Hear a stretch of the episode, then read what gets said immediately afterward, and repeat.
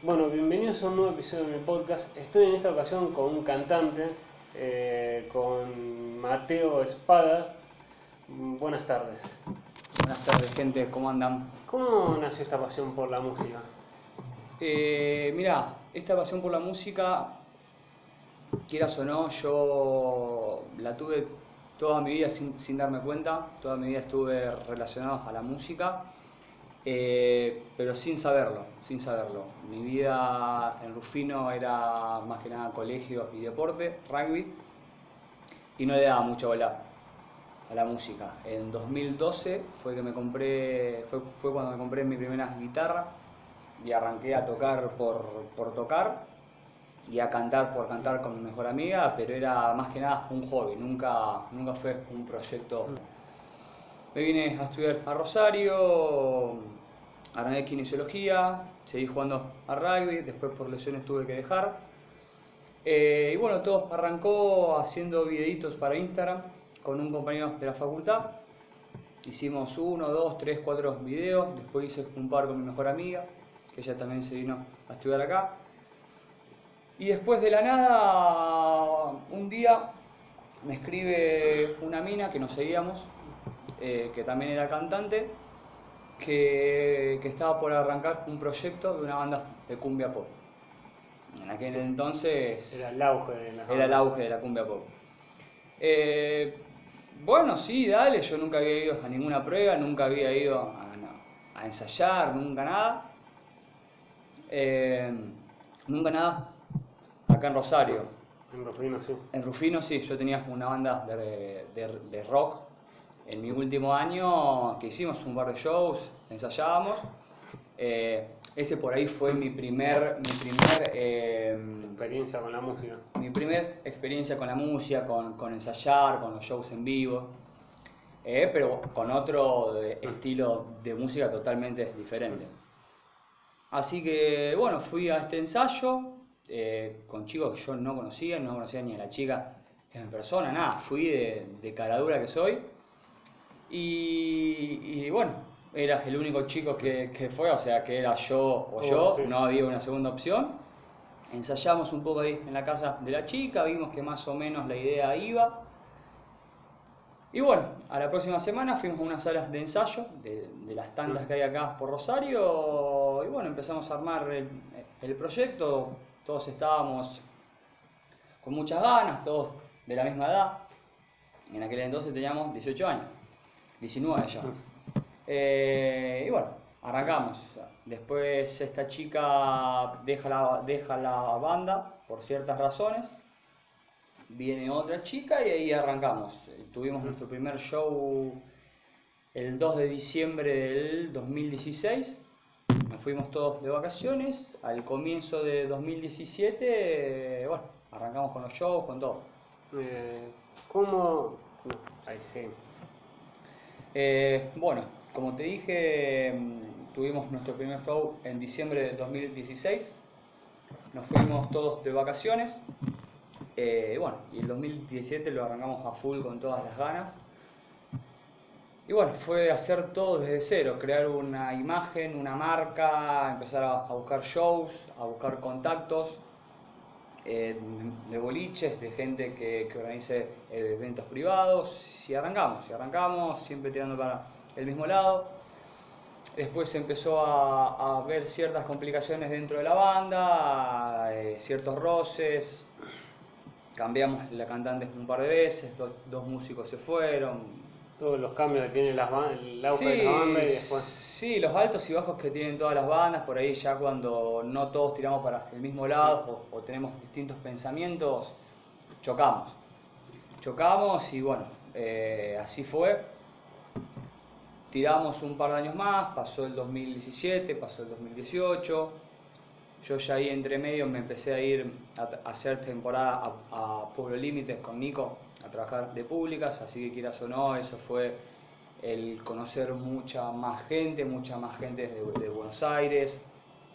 También a mí me servía como manera de difusión de la música. Yo tenía el chip puesto de la, de la venta de entradas, pero cada vez que podía tirar el chivo de la música, lo tiraba, olvidate. Entonces eso también nos sirvió a la banda como manera de difusión. De difusión eh, para ir creciendo. Sí, olvídate, quieras o no, a nosotros nos había ido muy bien con un cover de un tema, eh, que ahí en lo, lo tiré por todos lados, tiré el chivo por todos lados, entonces quieras o no, nos sirvió.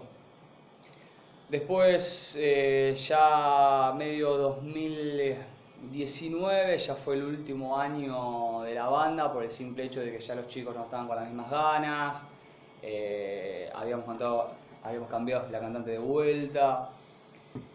Yo siempre fui el que, dale chicos, sigamos, sigamos, El que sigamos, empujaba sigamos. para el que empujaba, yo y otro chico más. El tema es que, eh, bueno, por ahí ya no puedes ser el, el- el cantante, el líder, el papá, el amigo, el mejor amigo. No puedes tirar a seis personas, a vos mismo. Entonces yo ya también me empecé a, a cansar un poco. Y ahí fue cuando empezó a nacer mi proyecto personal, Mateo Espada, mis, mis canciones.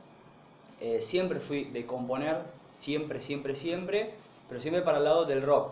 Para la cumbia nunca fui bueno, nunca fui bueno de- para, para componer canciones alegres, el las típicas de cumbia. Sí. Con el estribillo pegadizo. Con el estribillo pegadizo, con. Sí, con esa letra que. que tiene la cumbia que no, no tiene tanto el rock. Exactamente, exactamente. Nunca fui bueno. De hecho, las canciones de Lunavi nunca las escribí yo, siempre las escribía otro de los chicos. Yo aportaba mis ideas, pero hasta ahí. Pero bueno, siempre por atrás, siempre ese, mm, ese cariño por el, por el rock siempre estuvo, siempre estuvo.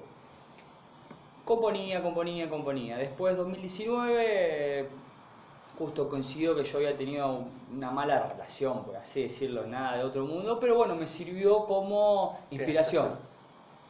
Empecé a escribir, empecé a escribir, pensando en ella, por así decirlo, y empecé a escribir y escribir y empezaron a surgir temas y temas y temas y temas, y pero de verdad... Fue como la, la inspira- como dice mucho, la catarsis de algo genera Sí. mucha inspiración. Sí, sí, sí, sin dudas, sin dudas. Fue, fue, pero escribir muchos temas que hasta yo me sorprendía de la cantidad de temas que iban saliendo por semana, por día. Y bueno, después se los empecé a, a mostrar a mis amigos, a mis familiares, eh, y me empezaron a decir, grabalos, hace algo. Yo tenía muy buena relación con el productor de Lunavi, que es obviamente Lunavi, para que para quien no, te- no tanto te conoce, era la banda esa de cumbia. Era la banda de cumbia, era la banda de cumbia pop. Eh, yo tenía una muy buena relación con el productor, con el chico que nos hacía los temas, obviamente sí, el chico este más tirado para el lado de la cumbia, del reggaetón. Le comenté si me podía ayudar con este proyecto, me dijo que no tenía drama, así que fue el- la primera vez que fui a grabar ya más lo mío, más, más tirado al rock. Y así surgió esto. Y cuando te compraste esa primera guitarra, al principio, ¿la fuiste aprendiendo como hacen muchos ahora, viendo videos? ¿Fue ir a una particular de canto, también el canto con alguien de canto? ¿O fue algo más de caradura y aprendiendo con las redes sociales? Excelente, excelente pregunta. Fui tres meses a clase, aprendí tres acordes y yo solo. Computadora, internet, cómo tocar tal canción y pasar horas y horas frente a la computadora e ir aprendiendo todo lo que sé de guitarra, lo aprendí prácticamente solo, solo, horas y horas tocando. Y con respecto al canto, eh, como te dije hoy, en la banda que tenía en Rufino, cantaba totalmente de cara dura, de cara dura, así que andás a ver lo que, lo que fue eso. En los primeros años de Lunavi lo mismo, de cara dura, y ya sí en 2017, 2018 más que nada, empecé a tomar clases de canto bien y ya hoy tomo clases de canto sí o sí todas las semanas con una profesora que es una genia, eh, que me acompaña en todo este proyecto y es fundamental, es fundamental. ¿Y cómo fue siendo, digamos, de, de- decir este punto y decir, vamos a probar con algo de solista para, para cambiar de, de- de hacerlos de grupo para transformarte en solista? Creo que el, el quiebre estuvo eh, cuando me di cuenta que de verdad lo que yo quiero para el resto de mi vida es la música. Yo cuando me di cuenta que, el- que por así decirlo nací para esto, que, que es lo que quiero hacer, eh, armé este proyecto porque yo a Lunavi ya no le veía futuro, ya a la cumbia ya no, no le ve, no sé si no le veía futuro, pero no me, no me veía fu- futuro. No te veías a mí. reflejado ahí. Exactamente, no sé si me, si me veía estando con 30 años cantando cumbia. Capaz que sí, capaz que vuelvo a la cumbia, no lo sé. Eh, pero no era mi, mi estereotipo de cantante que yo quería ser, como yo me veía. Y ahí sí fue cuando volví al rock y, y arranqué esto. Eh, ¿Cuándo, mm, ¿Cómo fue ese, digamos, el primer tema que compusiste, el que ahora eh, pre- ya presentaste hace poco? Y Sí, exactamente. ¿Cómo es el nombre? Perdón que... Quiero volverte a ver. Mm, Qué bonito. Eh, ¿A qué te referís? ¿Cuál sería bien tu Eh, digamos, de- si cuando empezaste a escribir, eh, el primero que presentaste Quiero volverte a ver, eh, ¿fue el primero que empezaste a escribir apenas te agarró la inspiración o...? Sí, en cuanto a, esta inspiración nueva por esta chica, fue el primero. Fue el primero. Yo ya tenía otros temas viejos hechos, pero era, era otra edad.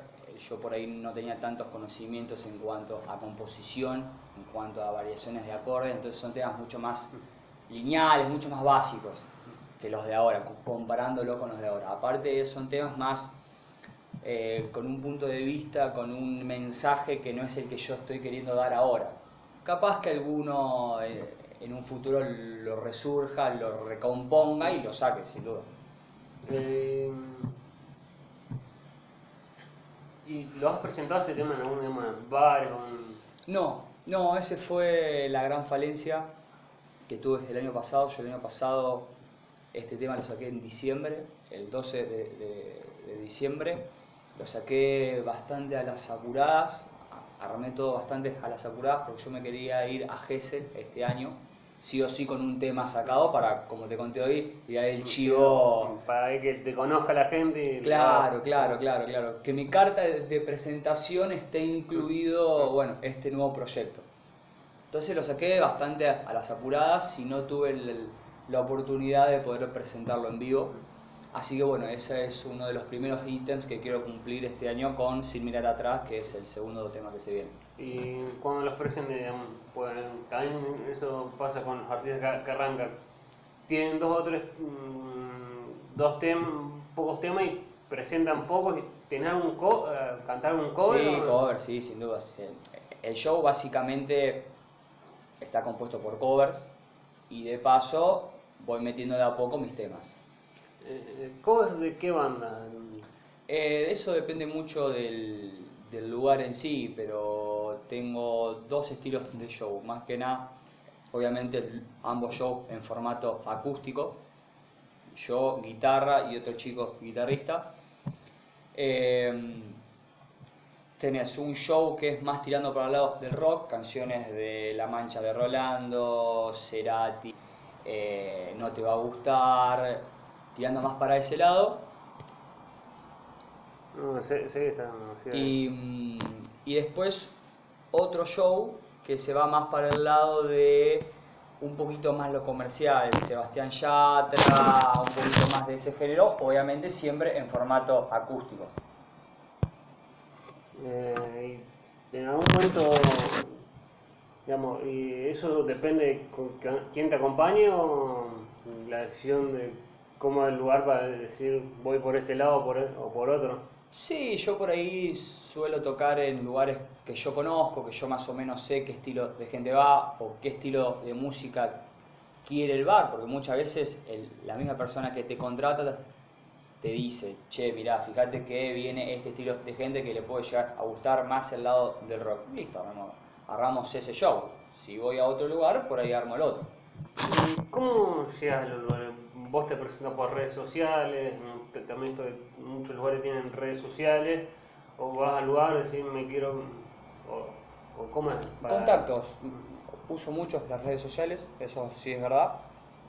Pero después más que nada contactos. Tengo dos amigos míos que arrancaron un proyecto ellos que, que tienen a varios cantantes en un listado que, que se encargan de conseguirle shows a todos esos cantantes. Ob- Obviamente yo estoy con ellos y ellos son los que más que nada me, me consiguen los shows acá en Rosario. yo también, por mi parte, uso mis contactos y trato de, de buscar los shows por mi lado. ¿Y qué lugares son generalmente bars o también ido, no sé, un lugar chiquito? Ya te digo, eh, yo lamentablemente no tuve la oportunidad de por ahí presentar mis temas, no tuve la oportunidad por ahí de hacer tantos shows acá en Rosario de este proyecto. Acá toqué en Basquiat y en bares más o menos de esa onda. Y en Rufino, en mi ciudad, también ya he ido a tocar un par de veces, a bares, pero más que nada bares. Por ahora bares. Y en Gese, cuando digamos, con esto que vos decís de, de- que, te querías ir a Gese con, para presentarlo, digamos, para tener una carta de presentación, ¿lo presentaste a Gese o no? No, más que nada yo estaba muy en el trabajo, muy metido en el laburo de, de pública, pero bueno, más que nada el tema lo presentaba a los grupos que por ahí tenía más confianza, escucharlo, mirá, reproducirlo, subí una historia. Y le preguntaba obviamente su, su, su- su crítica, si le gustaba, que le cambiaría, es, es, es muy importante escuchar a la gente. La, la gente la que hace también te marca lo que... Te marca, te marca lo que le gusta, te marca lo que quiere. Está bien, yo suelo ser una persona que mis ideales es muy difícil que los cambie, pero no está mal escuchar la opinión de los demás y, y aprender. Por ahí hay un montón de cosas que yo no me, no me daba cuenta y otras personas vinieron, me lo dijeron y che, upa, tenés razón. Sí, digamos, como dijiste, me parece que tiene un poco de razón la gente. Sí, por ejemplo, para, para ponerte un ejemplo, eh, a, a- varias personas que le hice escuchar el tema en Hessel, está bien que no es un género, rock melódico por ahí, no es un género para ponérselo a escuchar en, de vacaciones, cuando vos querés quilombo. No, más, más Gese que es más considerado un lugar de Claro, boliche, claro, exactamente. gente joven. Exactamente, por ahí no era el mejor género para escuchar en una previa, pero bueno, a varias personas que se lo he mostrado por ahí me han aconsejado o me dijeron que les gustaría un poquito más de ritmo, un poquito más de una batería, un bajo, o sea, como, como que les faltaba rellenarlo más al tema, yo obviamente eso lo sabía, hoy escuchando Quiero Volverte a Ver me doy cuenta que le faltó un poquito más, que es lo que voy a hacer con Sin Mirar Atrás y los temas que vienen, los voy a, a reproducir. ¿Y dónde los graba? dó- ¿Dónde graba los, mm, los, tem- los temas? Y...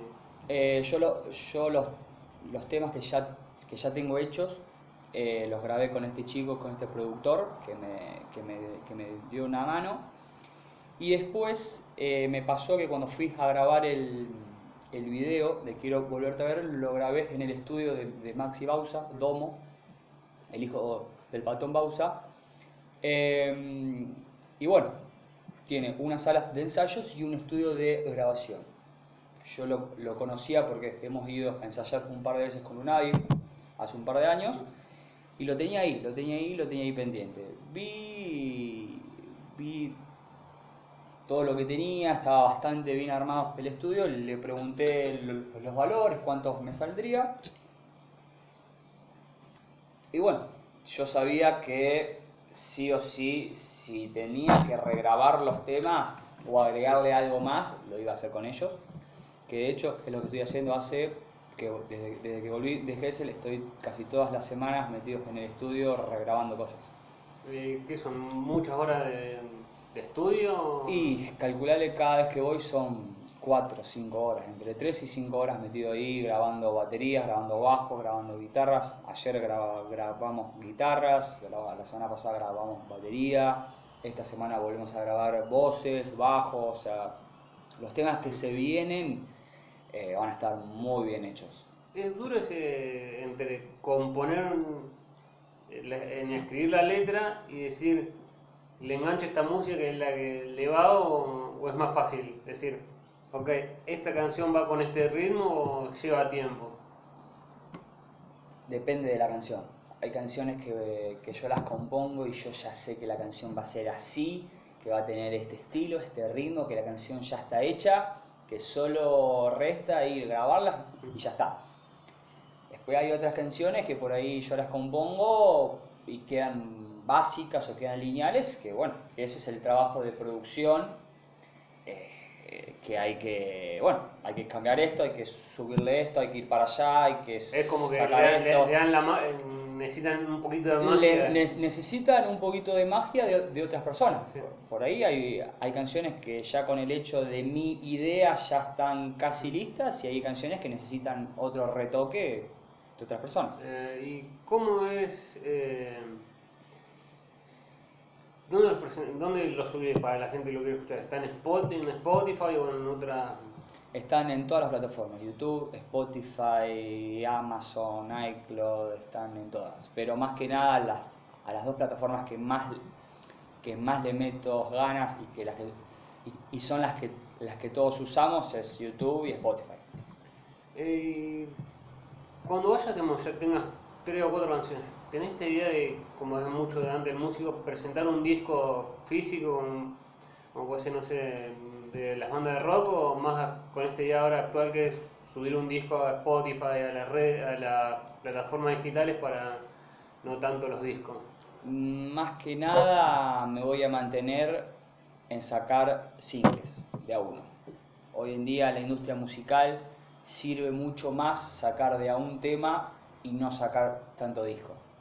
Y si sacara algún disco, como, como fue tu pregunta, obviamente sería en plataformas digitales. Ya el disco físico ya, ya tanto no se usa. Es como una idea que quedó en- Sí, quedó, quedó, quedó, quedó, la, la industria musical se va reinventando, todo avanza y bueno, ya el CD mucho no se usa. ¿Y crees que también las redes sociales te ayudan un poco mm, como le ha pasado, no sé, en su tiempo con YouTube a Justin Bieber y ahora en la- a Nicky Nicole, a muchos artistas del trap, más allá que el trap se estuvo poniendo de moda, para explotar con las redes sociales? Sin duda, sin duda, sin duda, las redes sociales es, es el nexo entre la gente y yo.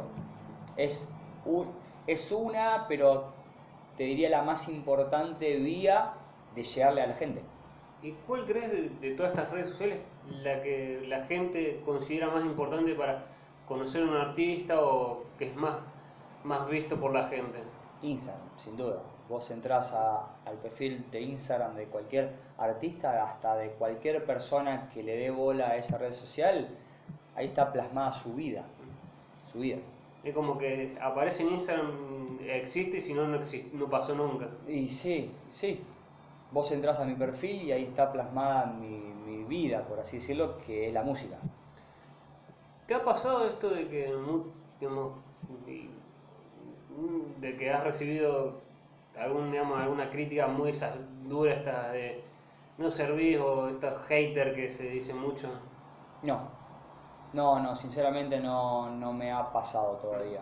Y yo sé que tarde o temprano va a ocurrir, pero sinceramente yo no suelo darle mucha bola a esa gente. Es como que está ahí sin... Está ahí, está ahí, sí, yo no, no, no comparto mucho ese estilo de, de vida, así que no, no me interesa. Yo soy más de escuchar a las personas que tengo en mi círculo y, y listo.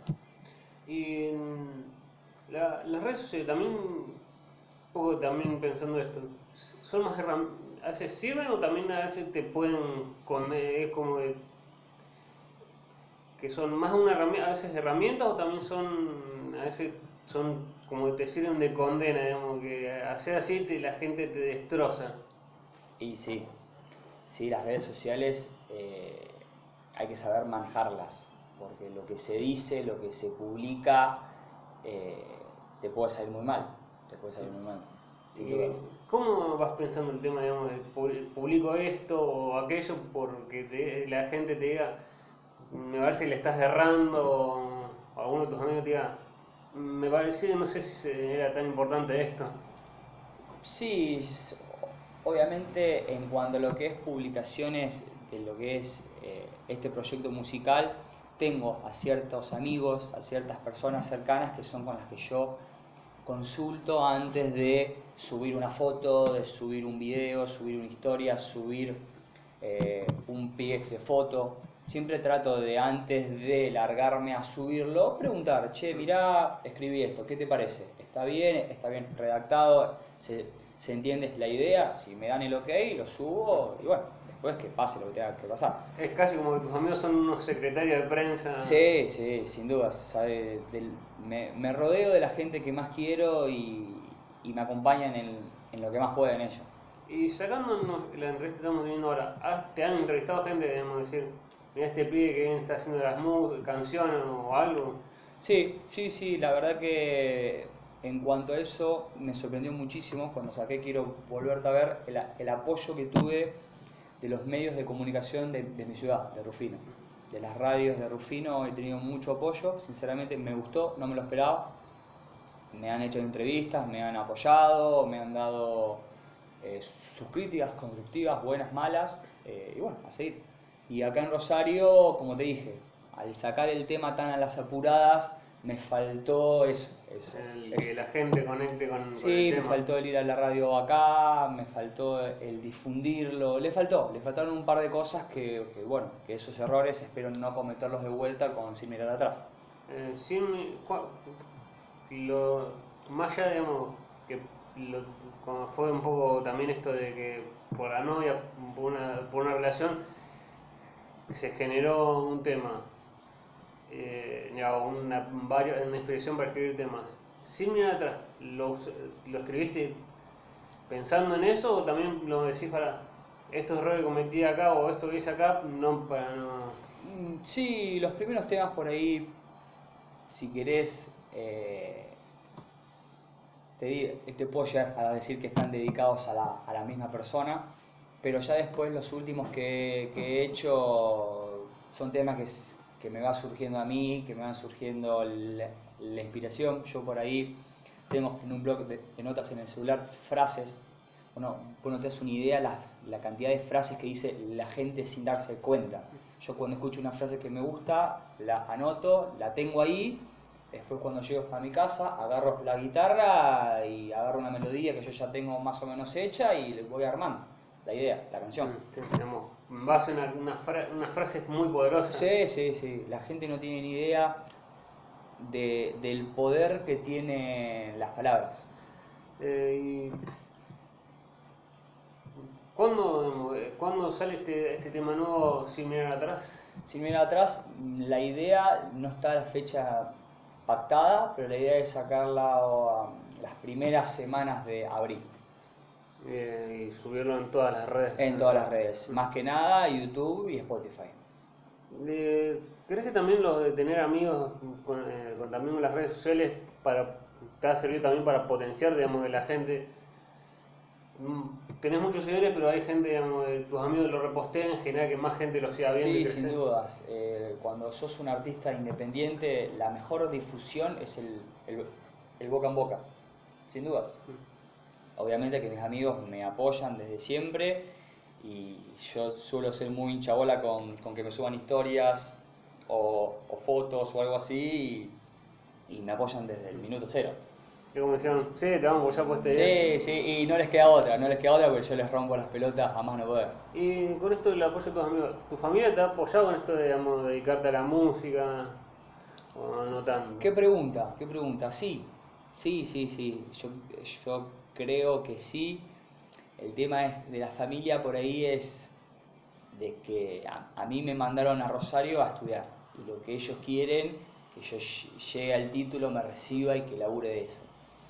Al principio yo contra eso no tenía problema porque era lo que yo quería hacer, después las cosas fueron cambiando, las prioridades fueron cambiando y hoy mi, pri- mi prioridad número uno es la música, es, entre comillas pegarla por así decirlo. Y bueno, a la familia no le queda otra que aceptarlo. Eh, el apoyo está, por ahí no sé si sería el, apoyo que yo busco, pero yo sé que, que ellos quieren verme Sí. feliz y, Y sí. lo van a aceptar Sí, tarde, tarde o temprano lo van a terminar aceptando.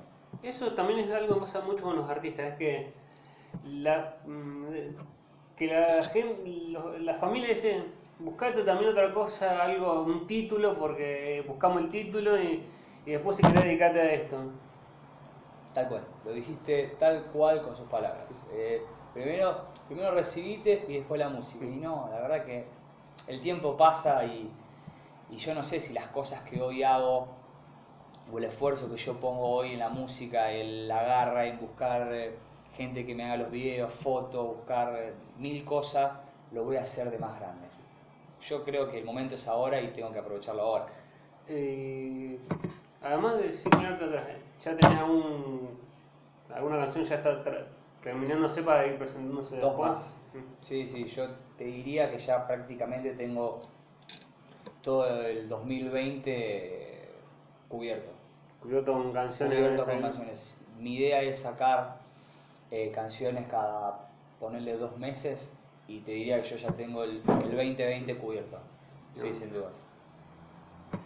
Cubierto con, digamos, con todas Con letras, canciones que ya están hechas. hechas, ya, están están hechas. con, música y todo. Ya están grabadas, las estoy regrabando ahora como te conté hoy, pero ya, pero ya están hechas, ya la idea ya está, ya, ya está todo. Hay que ver el momento para. Hay que, ver el, hay que ver el momento, hay que armar el video y, y listo, se graba y se lanza. El video que es, digamos, son, son unas ideas. ¿Cómo el- también las ideas de los videos musicales? eh?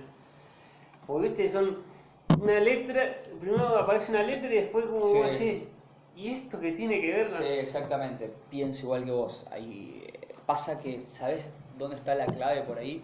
Cuando la canción no tiene una idea, no tiene una historia, la letra no te lleva a algo, el video después quedas plasmado en el video. Vos ves el video y vos decís, este video que no me está diciendo nada. Yo, como les suelo dar mucha bola a la letra, les, me encanta que las canciones cuenten una historia, que sigan una línea, una línea de tiempo. A mí se me hace mucho más fácil guionar el video. Hace una semana no- nos sentamos, nos reunimos con el pibe que, me va a hacer el video, con el productor, eh, y, el, y guion era la letra, la letra de la canción era el guion. Así que no, no tuvimos que hacer nada, ya sabemos que en esta parte que dice esta estrofa va a ir tal cosa y ya está guionado. Y son duros los el- la idea de grabarlo, se graba con, con- ya teniendo el guion, como vos decís, el guion de la canción, ¿es más fácil o...? Y mirá, nos- nosotros cuando fuimos a grabar Quiero Volverte a Ver, fuimos así, sin saber nada, fuimos sin guion, sin nada, fuimos a ver qué onda. Y bueno, salió, más o menos quedó el video, pero me hubiera gustado hacerles, hacerles otras cosas. Por eso ahora lo armé con más tiempo, me senté con el productor, con el chico, armamos un guion y ahora supongo que las cosas van a salir mejor. Eh, el chico para que vos decís, el que arma los videos, ¿es conocido el productor o vos Sí. lo vas contactando No, no, no, para lo, fotos, lo- todo lo- eso? lo contraté eh, mediante el productor. Digamos, el productor es el que te consigue la digamos, el- fotografía, todo. Fotografía, video, me arma los diseños gráficos, me va a ayudar con la, con la difusión del tema. Sí, el- este chico, Felipe, eh, es un crack y, en- y en cuanto a eso me, me está dando una mano enorme. Es casi como un representante. Es casi un representante, jodemos con eso. Jodemos, uno por ahí cuando es artista eh, tiene sueños, tiene objetivos, más yo que soy un pibe de tener muchos sueños y objetivos, y jodemos con que en un futuro mi representante, que él se encargue de un montón de cosas, yo me encargo de, de componer y cantar. Es como que él hace las, gana- las ganancias y con, vos Sí, y vos- eh, claro, claro, mient- mientras que, que la repartición de ganancias sea equitativa, está todo bien. Sí, no no, no como se dice mucho esto de Eh, los, sí, que los representantes sí, tienen la piel de los autos con de, de los de los autos de las casas con piel de los Sí, sí, sin duda, sin duda. Ojalá en, en- en lo que me depara no cruzarme con ese estilo de gente, porque, porque sé que existen. Eh, ¿Qué proyectos tenés, no solo para digamos, el 2020, tenés muchas canciones pensadas? ¿Ya en, para el año que tenés pensado algunas canciones más? ¿Voy a seguir produciendo canciones? Sí, sí, mi idea, mi idea que creo que es la que tenemos todos los artistas independientes es seguir sacando canciones, seguir sacando una tras otra hasta que una la pegue y bueno, ya cuando una la pega automáticamente todas las que ya sacaste la empiezan a pegar y bueno, es Es como una teoría de arrastre, digamos, de arrastre. Claro, ese efecto dominó. Una vez que un tema la pegó, sonó, a la gente le gustó, es típico. A cualquier persona le pasa que conoce un artista, conoce un tema de ese artista, lo escucha, le gustó y automáticamente empezás a ver qué otros temas tiene. Y bueno, Eh, y esta es la última pregunta. Eh, desde, desde que empecé con esto de la música hasta ahora, ¿crees, qué, digamos, cómo te ves de, cómo fue el cambio de, de ahí hasta ahora? Digamos, personalmente, si decir, fue duro pero fue satisfactorio. ¿Y qué le dirías, una segunda parte, qué le dirías a alguien que quiere animarse a, arrancar una banda o cantar y no se anima? Mira, en cuanto a la primera parte de la pregunta, por ahí ese cambio, todavía estoy, estoy en esa transición, estoy eh, ahí, en un gris, viendo para qué lado disparo, porque quieras o no, el proyecto musical está, pero le falta todavía, le falta impulso y obviamente la carrera también está. Estoy entre esas dos cosas, estoy ahí. Eh, que es satisfactorio sin dudas, sin dudas que sí, porque si fuera algo malo no lo haría, me, tira- me quedaría en la cómoda, me quedaría en la carrera que tarde o temprano me recibiría y listo, pero, pero bueno, yo creo que, que, los sacrificios hay que hacerlos y, nada es fácil. Y en cuanto a la segunda parte de la pregunta, yo creo que lo que le diría a, a cualquier persona que quiere iniciarse en este estilo de vida, en este rubro que es la música, que lo difícil es el primer paso. Una vez que diste el primer paso, una vez que hiciste ese clic, ese quiebre, eh, es mucho más fácil. Ya después las cosas se van dando solas. Es como dar el primer paso y después... Es que, es que sí, es lo, es, lo, es lo complicado. Por eso, como te dije hace un ratito, yo todavía seguiría en ese primer paso, sin dudas. Porque es la verdad, yo todavía sigo en ese, en ese primer paso. Bueno, muchas gracias por tu tiempo, Mateo. Muchísimas gracias por la oportunidad y nos estaremos viendo.